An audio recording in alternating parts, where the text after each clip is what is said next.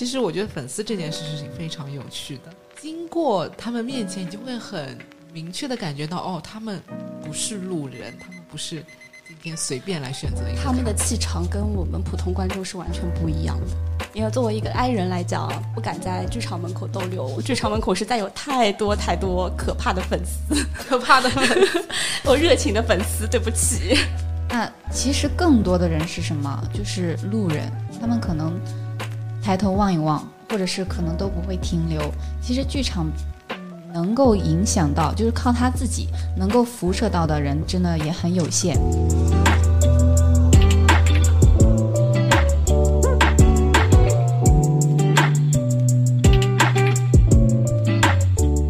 戏剧感动心灵，观剧窥探人生。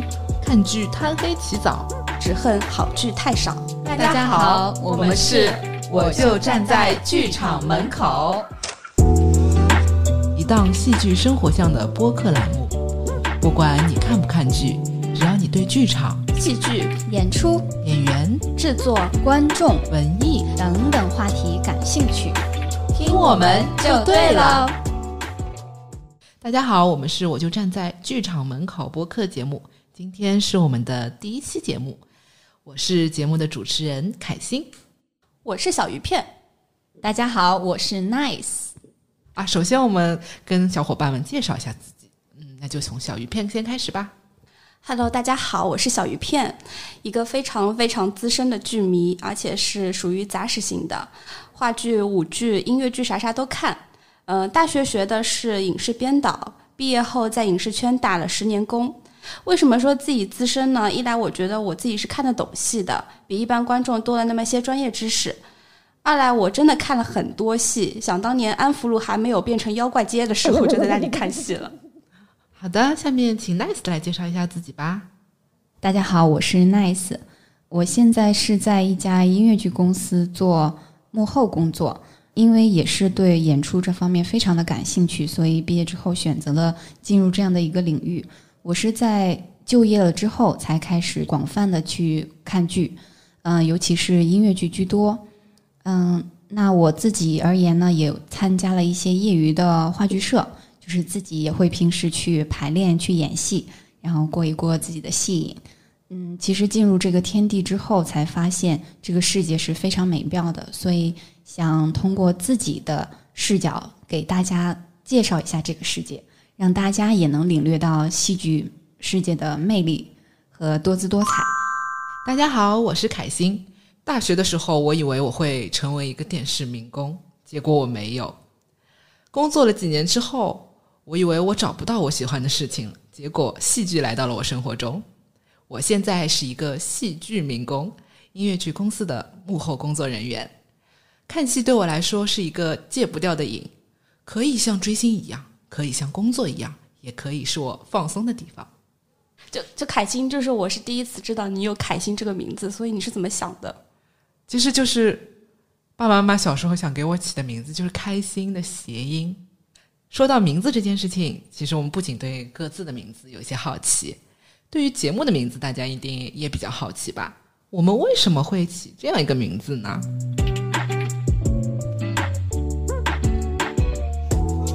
说到戏剧呢，每个人脑海中可能浮现出不同的内容，比如说一场印象深刻的演出，或者是熙熙攘攘的观众，或者是舞台上大放光芒的演员等等。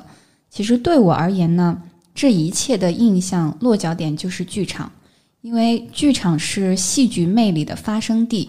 作为这个地理或者是建筑的功能性场所，也因为这里面上演的戏剧而变得更加富有魅力了。所以我一想到戏剧，首先就想到了六七点钟剧场开门，然后一出戏将要上演的那个时空状态。我想到做戏剧类的播客节目，就一定是跟剧场挂钩的。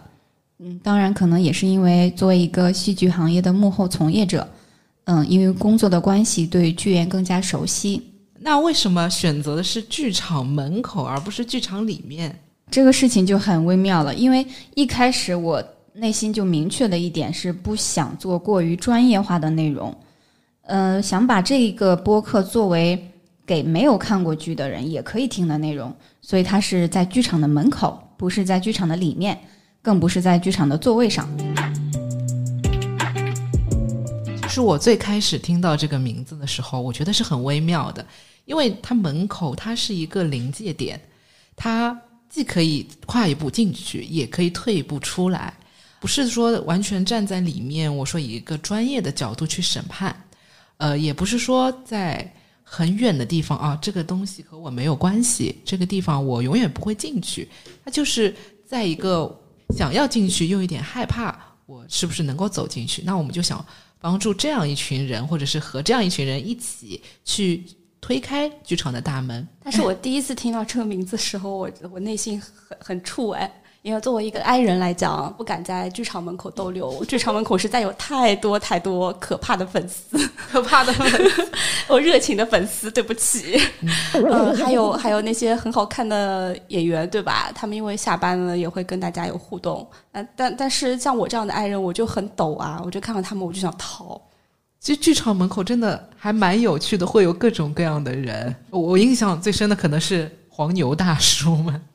我也很喜欢黄牛大叔们，很喜欢。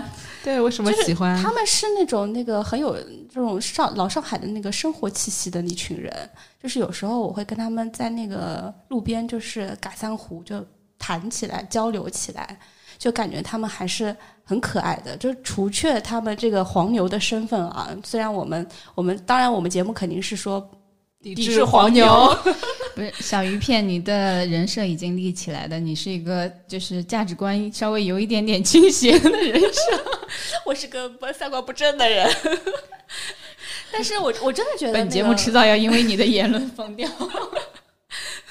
我真我真的觉得黄牛叔叔是另外一群非常爱戏剧的人，而且他们可能比一般的观众更懂戏剧，更懂演员。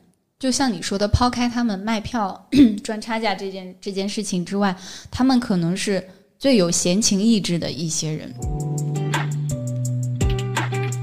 还有一个呢，是小鱼片刚刚有说到他很害怕的粉丝。其实我觉得粉丝这件事事情非常有趣的。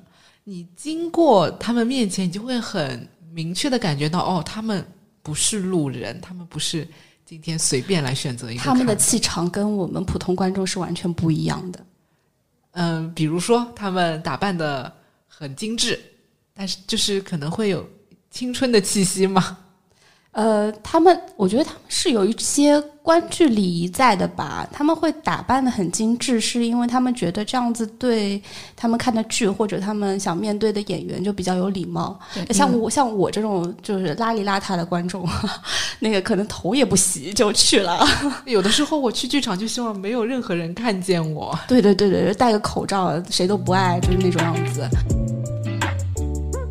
我发现他们跟影视圈的粉丝是不太一样的，具体哪里不太一样，我们可以后面的节目再去聊啊。就是另外的话，我是觉得这些粉丝他们还是比较专业的。我可能只会背着一个环保袋去看音乐剧、看话剧，他们会背着很多长枪短炮。这个应该凯欣会比较了解吧？对音乐剧的话，呃，相比于话剧来说，它结束的时候会有一个呃比较长的返场，就会把一些。经典的歌曲进行演唱，因为在演出过程中我们是不能够拍摄的。但是有了这个返场之后，其实大家可以尽情的去拍。可能他们有一些心态，就是我可以在返场的时候拍到演员比较高清的人物图，或者是这部剧最精彩的唱段，呃，分享到社交媒体上面，也是很多人想要去看的。粉丝们去看剧，他们也会背帆布包，只是他们会背各种音乐剧的帆布包。哦，说到背包，我觉得还有一个非常显著的特点，就是他们带的东西很多，尤其有的时候会给自己喜欢的演员做物料，而且不是这场演出的演员的物料，就他们可能随身携带还有其他。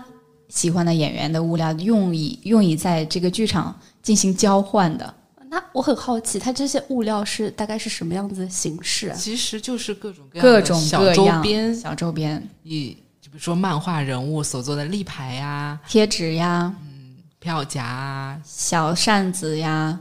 对，有的夏天的蚊香贴呀，对，有的时候音乐剧公司做官方周边都觉得，被卷到了呢。对 对对，找一点灵感的。有有的是观赏性的，就是拿来可能看看的；有的是有功能性的对，就是票价也是一个，还有那个是卡套儿，有一些绘画能力强的会进行一些二创，把自己喜欢的演员或者喜欢的那个剧照翻翻做成绘画作品，就很精致。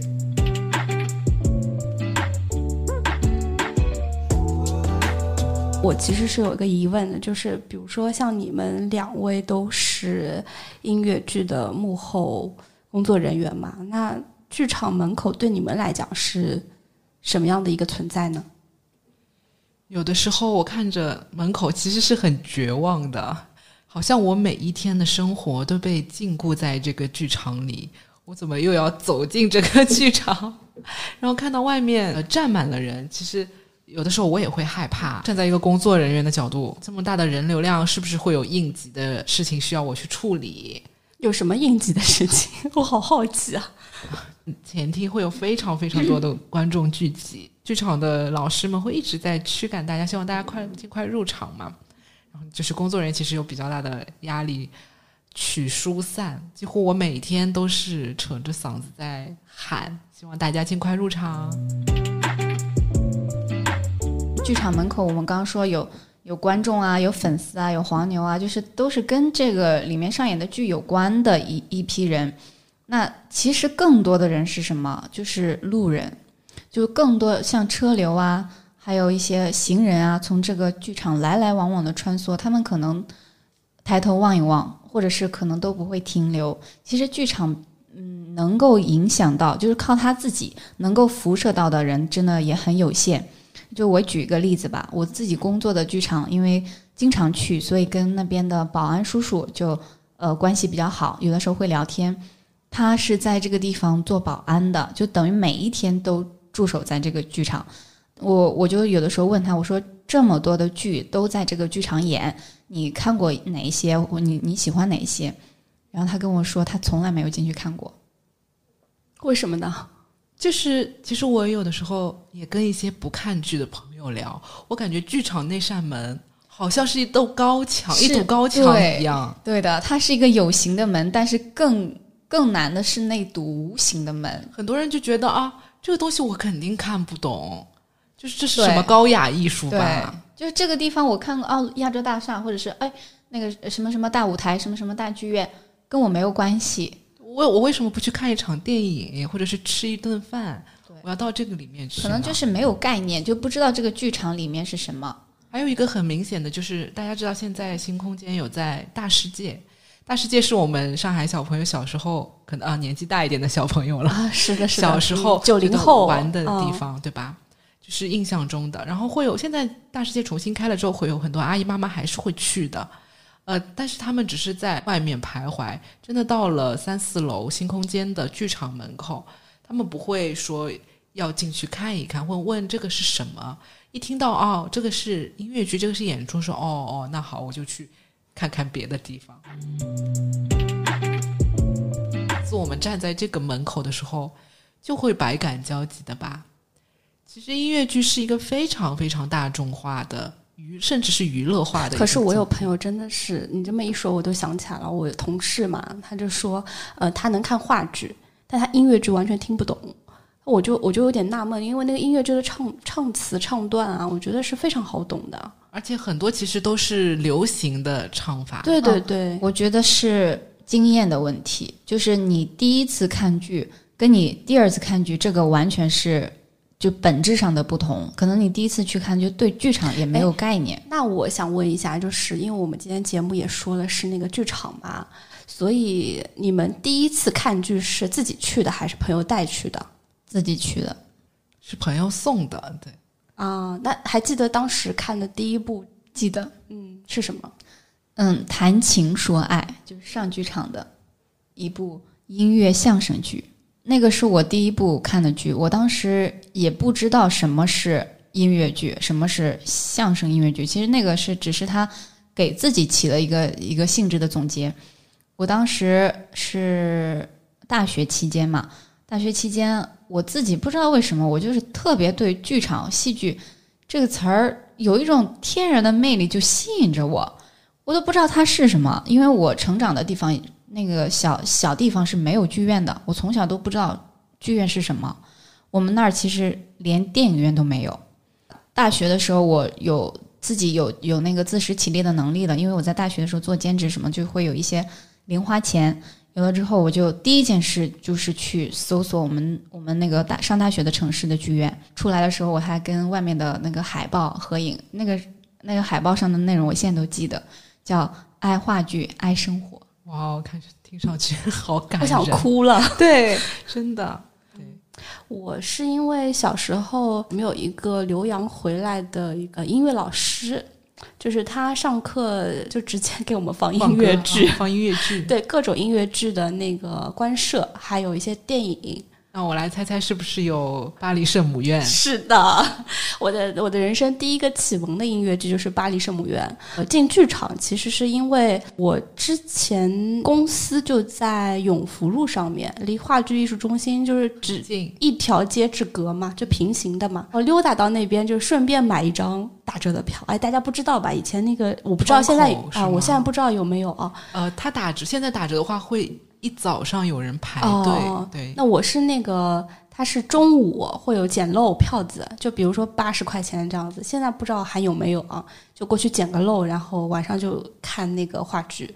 话剧是自己去看的，但音乐剧的话，因为呃，国内好像音乐剧出的特别晚，嗯，我记得也就是这几年比较多一些吧，又引进了一些音乐剧来改编嘛。之前可能就是巡演的来来中国的时间也比较早啊，那个我当时看的都不是那个中文版的那种啊，都是看的那个原版，对的原版。但但是你知道，因为没进过剧场嘛，就觉得就是就就不知道剧场礼仪是什么样子的。然后是朋友带进去的，然后第一次还是有点发怵的，就觉得啊，我我进入了一个完全不一样的一个天堂啊，就是就是我以前是看那种呃官摄或者说是一些电影。然后现在真的去接触了这些国外的音乐剧，就一下子觉得哦，这真的是一个非常呃辽阔的天地。后来才有慢慢的才有那个中文版的嘛。嗯，我想起我第一部音乐剧，就就不是那么呃，比如说高大上的了，就是一部很多明星参与的一部音乐剧，是戛纳演唱会吗？不是，它是一部音乐剧，《小时代》。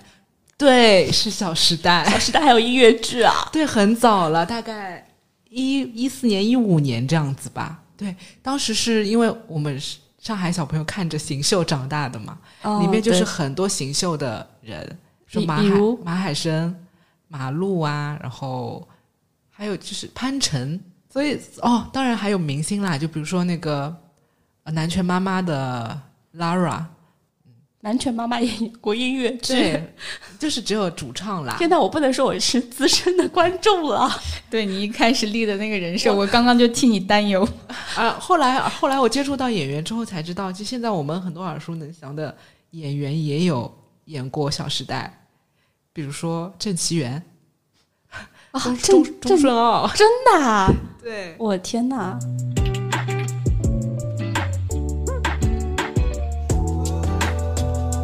你们觉得话剧和音乐剧它区别在哪里呢？话剧可能比音乐剧难懂，其实我也是这样觉得，因为它量台词量更大，它可以表现出的内容会更多。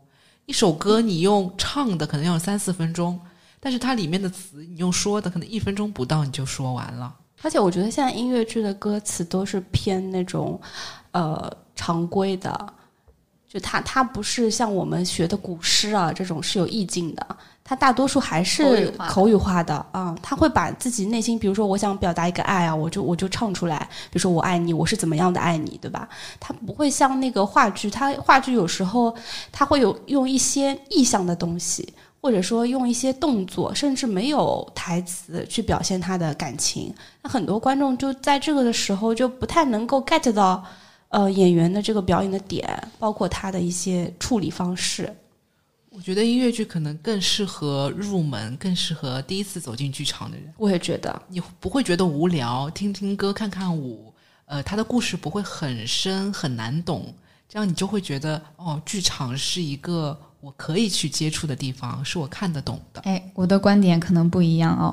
从你们的这个表述上面也能感觉到，音乐剧它跟话剧的区别是，音乐剧的可能元素会有更多，然后它的演绎形式呢，就是说台词，然后说着说着可能唱起来了，唱的时候可能还有一些群舞在伴舞，或者是主角在跳舞。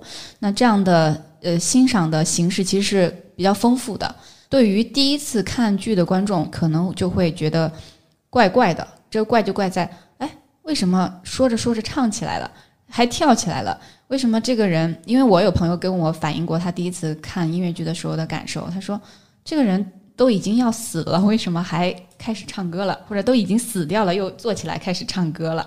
对他们会有一个接受上面的怪怪的这样一种心理体验。我想就是问一下，如果你们要带一个从来没有看过话剧、没有看过音乐剧的人去剧场，你们会为他挑选一部怎样的剧？或者说，你们想挑一部呃音乐剧还是话剧给他？哎，我觉得，我觉得都可以，就是看现在这个市面上他能看到的哪些剧，比如说最近的一个一个话剧口碑很好，然后我自己可能也看了，就是觉得特别推荐，跟跟你的生活有关系，或者是它有一个点非常的触动人，那我会推荐你看这个。我觉得我不会选择那种特别沉痛，然后需要深刻去考虑人生思考的作品给小白看。我希望是一个快乐的，能让他及时感觉到现场魅力的。因为哦剧场它和电影不同的是，会有真人在你面前表演。那怎么样让他感受到这个真人的力量打到你是？我觉得是比较重要的。我会选浅显一点的吧。那我分享一下我的一个经历吧。我觉得能找到一个戏搭子是一个非常困难的事情。对，啊、我之前带过好几个朋友，就他们是号称是说自己是文艺青年啊。那我想那，那看这个应该是没什么问题的啊。那去了以后，然后大概是没过半个小时，还没有进入高潮吧，就已经听到了他的打呼声。还有一次特别可怕的经历，是我带了一个直男去看《危险游戏》。这个就很难评了。很难评，跳过吧。看完的一个感触就是两个感触啊。他说第一个就是啊，女生真多，那他是肯定很开心的了，就从来没有见过这么大的一个场面，就基本上是百分之九十九都是女生在台下。然后另外一个他就说：“你怎么会想起来带我看这个剧的？”我说：“我其实是出于我喜欢这两个演员，我觉得他们唱的都很好。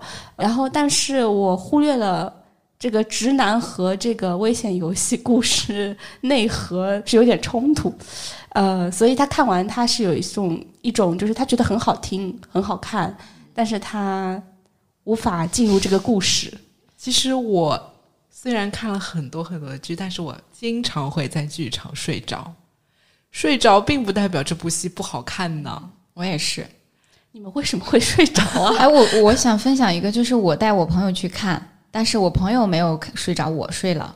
就是我我知道，因为它是一部喜喜剧的音乐剧，然后上半场结束之后，我大概就知道下半场要演什么了。就它不是不精彩，但是对我而言，我可能觉得能猜到你肯定会比较精彩，或者是你你哪些地方的笑点会有。然后我我对于这种我能猜到的，我就有点兴趣索然了，然后我就睡着了。我有我有时候 睡着了打呼，有一次还被我朋友拍醒了。有可能剧场的座位太舒服，剧场真的，如果你累的话，剧场真的很容易睡着。可是很多剧场空调开得很冷，对，尤其是夏天，你会觉得在外面其实还挺呃挺热的。对，一进剧场，进入了一个冰窖的状态。我昨天看音乐剧，就是他们很贴心，就准备了那个毛毯。哎，有一些剧场会有的。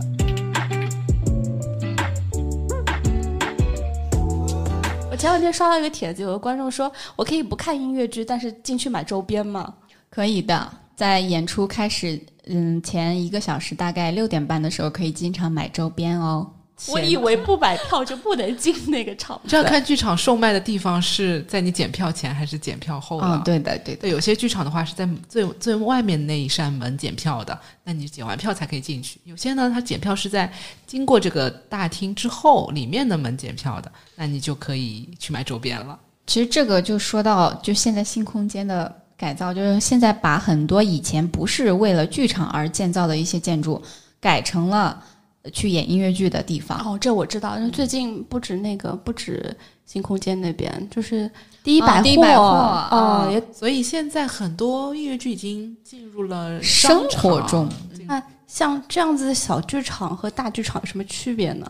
大剧场还是一般以就是传统的或者就是正式的剧院居多吧，就它本身就是一个为了演剧而建造的。文化广场、上海大剧院，然后中国大戏院、人民大舞台，还有共舞台，这些都是就是传统的剧场。可能大剧场是以它有多少座位来区分的，在一千座或者是一千五百座以上，可以称为大剧场。怎么这么不确定的样子？啊哈哈，我觉得他已经很懂然后了。六六七百个座的话 就是中剧场，然后那你们会不会觉得，就是变成小剧场的一些形式了以后，这样更方便观众去接受这样子的剧种，门槛会降低吗？其实大剧场它更多的是一个，我们专业词来说，它是镜框式。其实我想说就是一面台，是你正正对面它出现的一个舞台。我永远不可能上到舞台去，或者是会。或呃，演员会下来有很大的互动啊，当然有一部分剧也会有啦，都是一个我像电影院一样，我坐在下面，他们在上面这样一种形式。那现在小剧场很多都说是环境式，环境式其实你可以理解为多面台环绕式的，你可能是演员站在桌上，你坐在桌子旁边，可能演员会跑到你的身旁，在你身后走来走去，再也不是高高在上的，他可能是跟你平行的这样一个位置。观众可能在这个舞台的四周，或者是在舞台的中间有一个池池区，对吧？也会有啊，也会有就是你刚刚说，它小剧场会不会降低这个剧剧种的接受门槛，是吧？我倒觉得其实不尽然，在大剧场演的剧一般都是口碑很好的，或者是 IP 很很有知名度的，它的接受程度很高的，就是他知道自己一定能够吸引到，比如说百分之八十以上的上座率的这个观众来看，所以他这些内容会在大剧场演出。就像《剧院魅影》音乐剧，这个是世界级的 IP。对于观众而言，是不是这个剧其实它就有很多的我们说的路人观众，就平时不看音乐剧的也会来看一下这个剧。这个剧的接受门槛就很低，但它是在大剧院演的，像很多环境式的小剧场，路人粉丝是不知道的。就是你根本没有办法做功课，这个对这个故事你之前没有办法去了解。那大剧场那些可能就是如雷贯耳，嗯，因为我平时是不追星的啊，我就是看到演员我就会跑，因为我我有那种，呃你，是 I 人，我是 I 人，我社交恐惧啊。但是很多呃演员他们下班会和粉丝交流，哦，这个也是剧圈的一个不成文的规定。所以这个是必须的嘛，就是每个人下了班都都必须要过这个流程嘛。其实是自愿的，但是被卷到了。就是我们会说这个叫 SD，SD 它就是 stage door，剧场工作人员的出入口，就是他们下班的口。国外在百老汇啊、西区都会有这样的习惯，会在这个演员演职人员出入口可以和观众进行一些交谈，然后包括比如说签名啊、合影啊这些都会有。所以现在呃，越来越多的音乐剧演员在 SD 像开粉丝见面会一样。哎，那他们跟粉丝会聊些什么呢？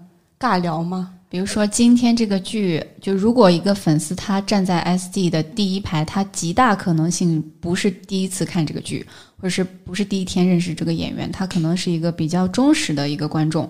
那他会记对今天的这个演出内容进行一个交流，比如说我看你的前一天的表现跟今天好像有点哪个地方的细节有点不一样，或者是你今天的状态特别的好，哪哪哪哪，他会比较深入的跟演员沟通这些内容，这是一方面。也会有比如说签名合影的环节，但是我觉得啊，这跟追星，比如说开个签售会或者是见面会其实是不一样，大家还是更像朋友一样友，对对哦对，呃，可能会有一些贴心的小送一些贴心的小礼物啊，或者是对，就那些小礼物可能价值也不大，但是比如说小卡片、小卡片、祝福带着祝福语，还有鲜花，鲜花是比较多的嘛。那你们这么一说，我上次看到一个很夸张的，我也不知道是哪个演员，嗯，长得挺帅的，然后他拿了一个大麻袋，一麻袋的娃娃。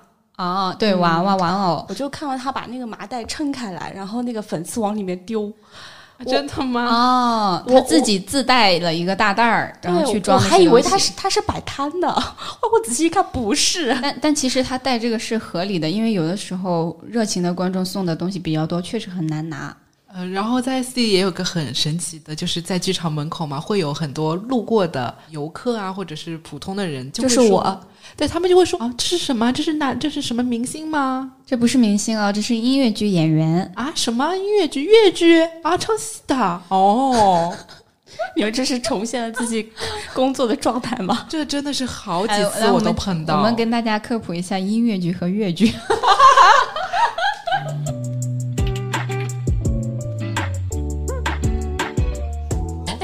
那我真的有个问题啊，就是很多观众不止看一个演员几场的表现嘛，他可能长期的刷他的剧嘛，就对他非常熟悉。那反过来啊，呃，音乐剧演员记得住他的粉丝吗？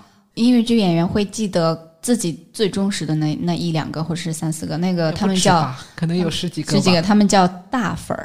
这些大粉儿是最支持、最关心他们的一批观众。就是他们无论什么剧，他们都会去看的，而且他们会就是要坐在第一排。这个他们就需要一定的经济实力了，要有超能力，对不对？超能力了。呃，我也想过为什么要坐在第一排这件事情。首先，可能肯定是离他比较近嘛。还有的话，就是我曾经站在过舞台上面，当舞台光打到你的时候，呃，其实你前眼前是。比较漆黑的，你会看不见远远处的地方。后面哪怕坐满了观众，在站在舞台上的人来说，后面都是黑的，都是漆黑的。但是第一排他是能看见的。这些熟悉的粉丝在第一排的话，会影响他们的演出吗？不不不不，这专业演员都不会都不会受到台下的干扰的。其实我有问过演员。是会觉得是安心的、很温暖的一个哦，是这样的感觉，对，嗯，但是你不能在下面做鬼脸哦，是会被逗笑吗？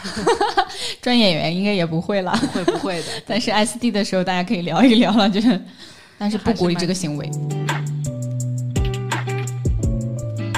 我问一个比较敏感的问题啊，你们有没有算过，像成为大粉的话，他可能一个月要花多少钱？这要看那个演员有多少。演出比较比较火的呢，比较火的呢，就是如果这个一个月他有十几场演出，那你每场如果都去，然后每场都坐第一排的话，你这这个账也可以自己算。每场都去，如果有有时间，你肯定要去。有有的人各小剧场的戏可以自己刷过一百场，这当然当然这真真是百分之零点零点几的观众，这个绝对不代表现在。那个音乐剧行业的这个普遍现象，大部分还是像我像我这样，就就对对对，穷啊，就看一部对 一个卡子看一部行了。刚刚我们说到坐坐在第一排嘛，其实我我我刚刚想说的是，坐在后排跟坐在前排观剧体验确实是不一样的。就是你可能呃夸张一点来说，坐在后排跟坐在前排看的是两个剧，会有这种感觉的，因为你坐在前排，你的视角其实是会受限的。你看不到很多大场景，但是你能看到他细微的表情。那会不会演员的口水喷在脸上啊？大剧场应该不会，小剧场就说不好，这就很尴尬了。为什么？我关注的点，我关注的点非常奇怪。看剧的时候可以戴好口罩。好的。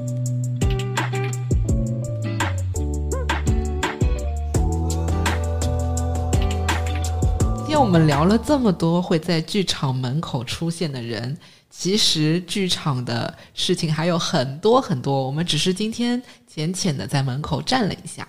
对的，今天我们是在门口浅浅的站了一下。我们后面可能把这个门稍微的推开一点点缝儿，我们透过这个门缝再去看看里面的东西。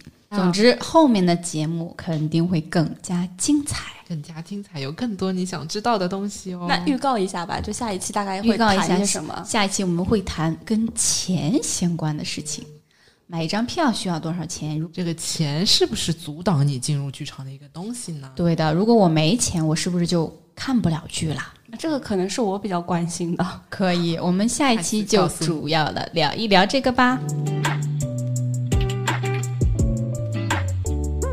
今天的节目就到这里啦，我们是我就站在剧场门口，我们下期见，拜拜。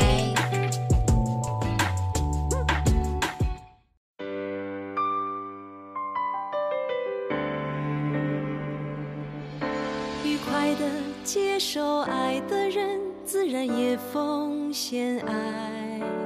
这是罗素说的。爱就是和你一起眺望同一个方向。这是《小王子》里写的。爱是生命火焰，熄灭犹如黑夜。罗曼·罗兰，爱是致命疯狂，是苦涩也是蜜糖。莎士比亚。天边为何加彩虹？